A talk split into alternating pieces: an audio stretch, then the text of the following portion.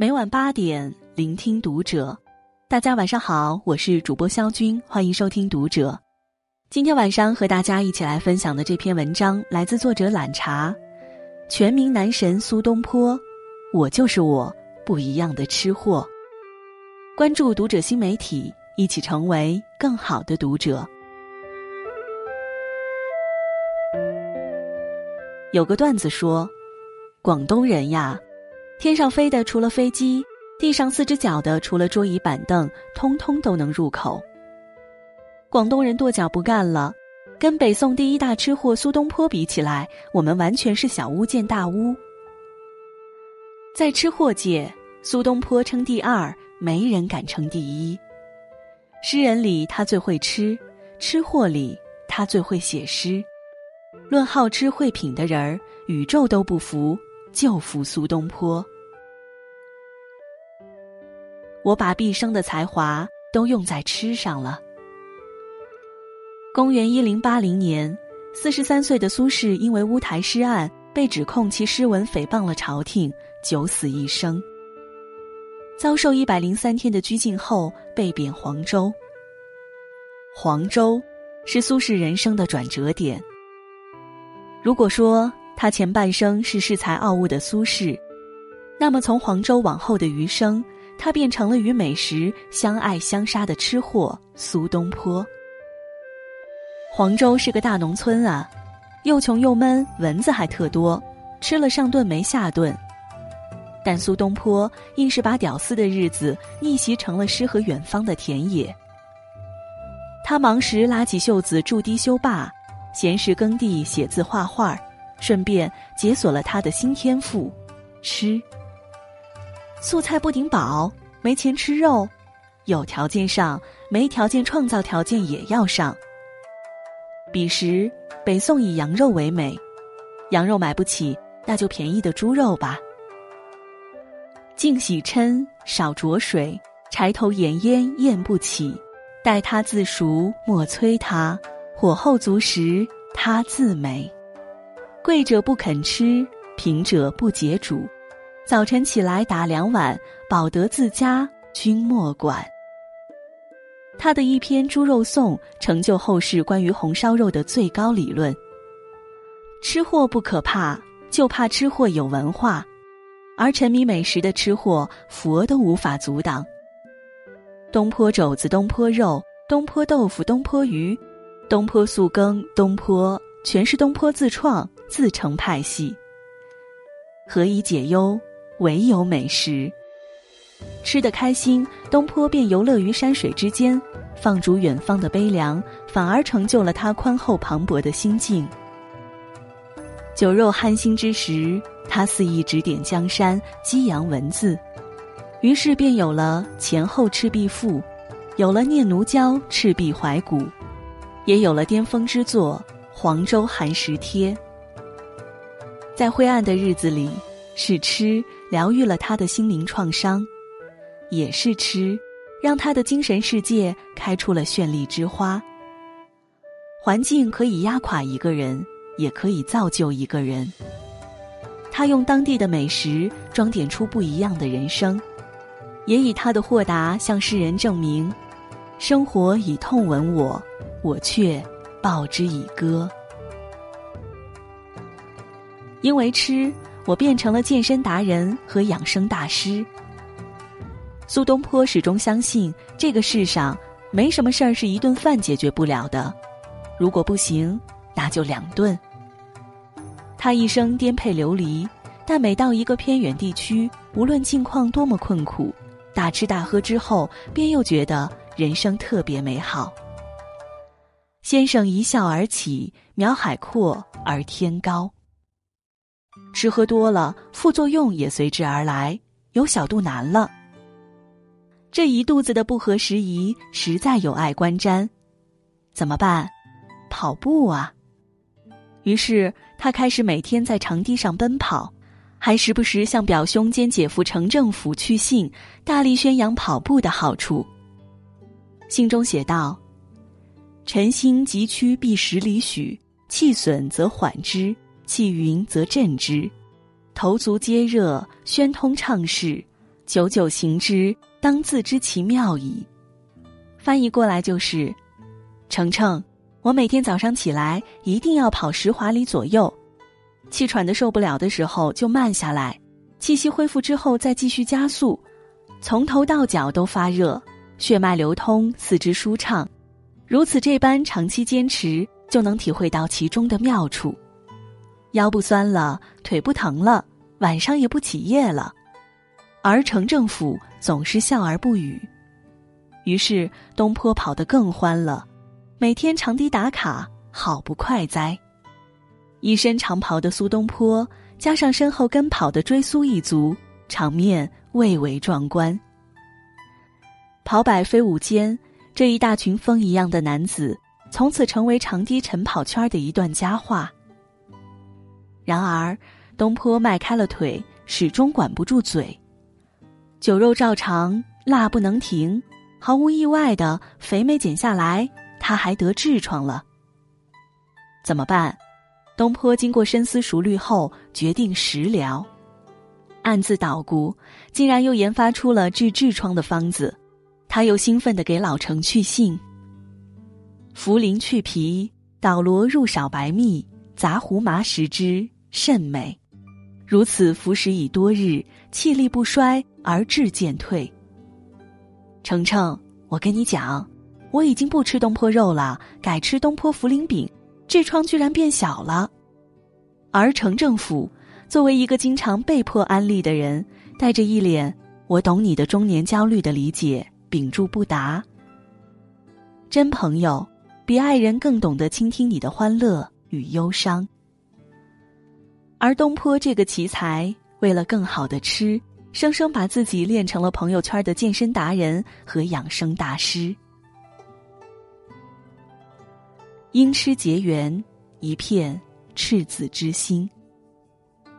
苏东坡曾自嘲自笑平生为口忙，因为口孽，他经常得罪高层，却因为好美食，朋友圈被他经营的风生水起。成为大宋朝第一大 V，爱祖菊，性耿直，遍地好基友，其中与老友陈继常和佛印和尚最是莫逆。陈继常与东坡相知相惜，亲如手足，他们时不时去对方家小住，期间同时同行，彻夜长谈，盖着棉被纯聊天儿。某次陈太实在看不下去了，大吼一声。你们还睡不睡觉了？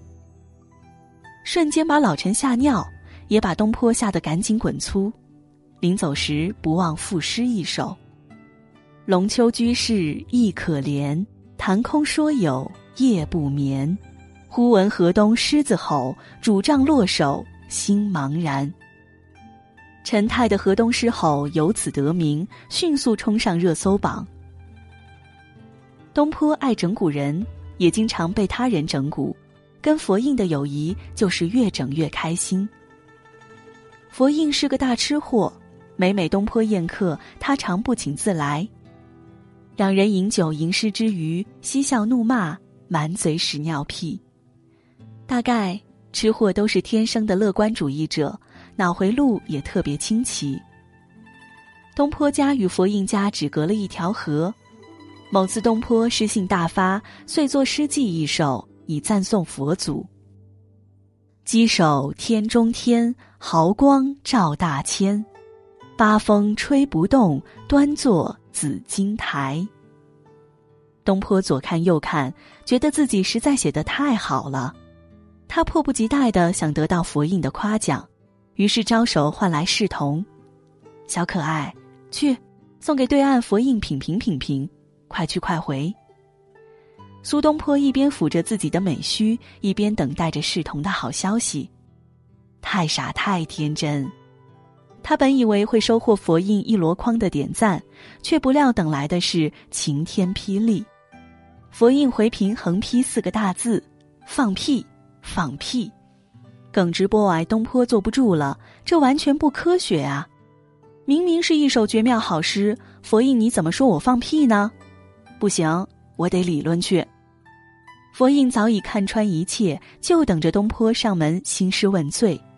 一见东坡，他就笑场：“我的坡啊，你不是说八风吹不动吗？怎么就一屁过江来呢？”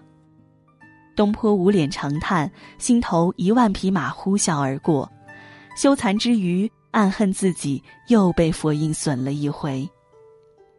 佛印更加语重心长：“坡啊，你这诗吧，对仗是工整的，字面都是赞美我佛神威的，但是骨子里你还是在炫耀自己的文采和禅功啊，这样不好，真不好。”东坡顿悟。良师难得，益友难寻。有正友如此，实乃三生有幸。佛印，走，咱俩喝酒去。人生如逆旅，我亦是行人。在历史长河中，因试吃而垂名青史的名人并不多见。苏东坡作为最负盛名的吃货，圈粉无数。这跟他洒脱风流、欲苦于乐的大胸怀无不关联。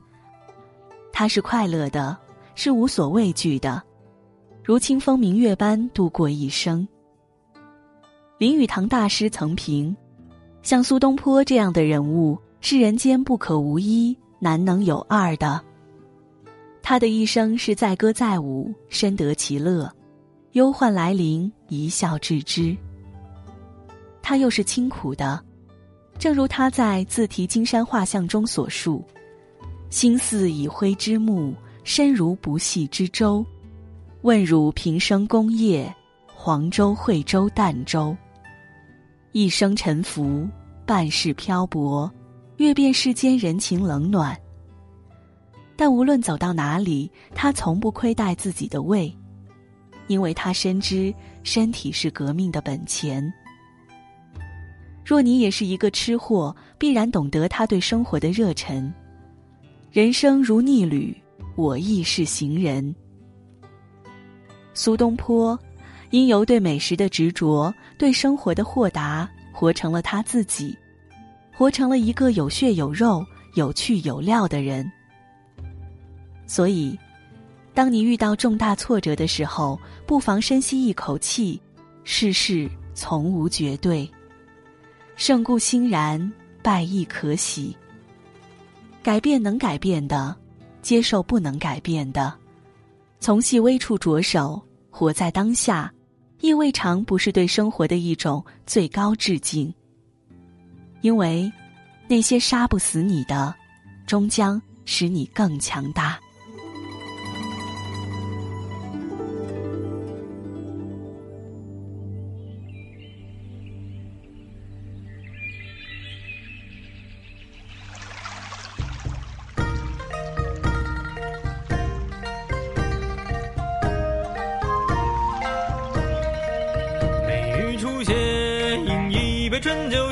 杏花前，朱门半和映月见台仙。乐今朝，小园虽无酒，日明花香艳。杆上有二三玉笺，垂钓溪边，看清风拂岸流，虚实上叠，落花别枝共于溪水间。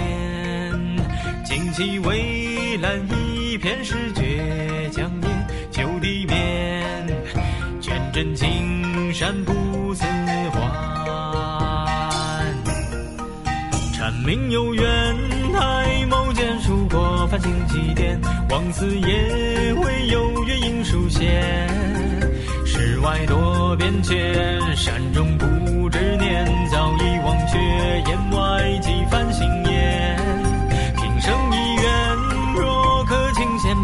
生作仙，纵使他年鬓。霜雪，一包青鞋酒，与月下花间谈笑樽前。虎哥，小弟来找你喝酒了。贤弟可来晚了，酒都被我喝光了。哎呀呀，虎哥，你也不给小弟留点儿。哎，不管，咱们出去喝。好好好，那这就走吧。走走走。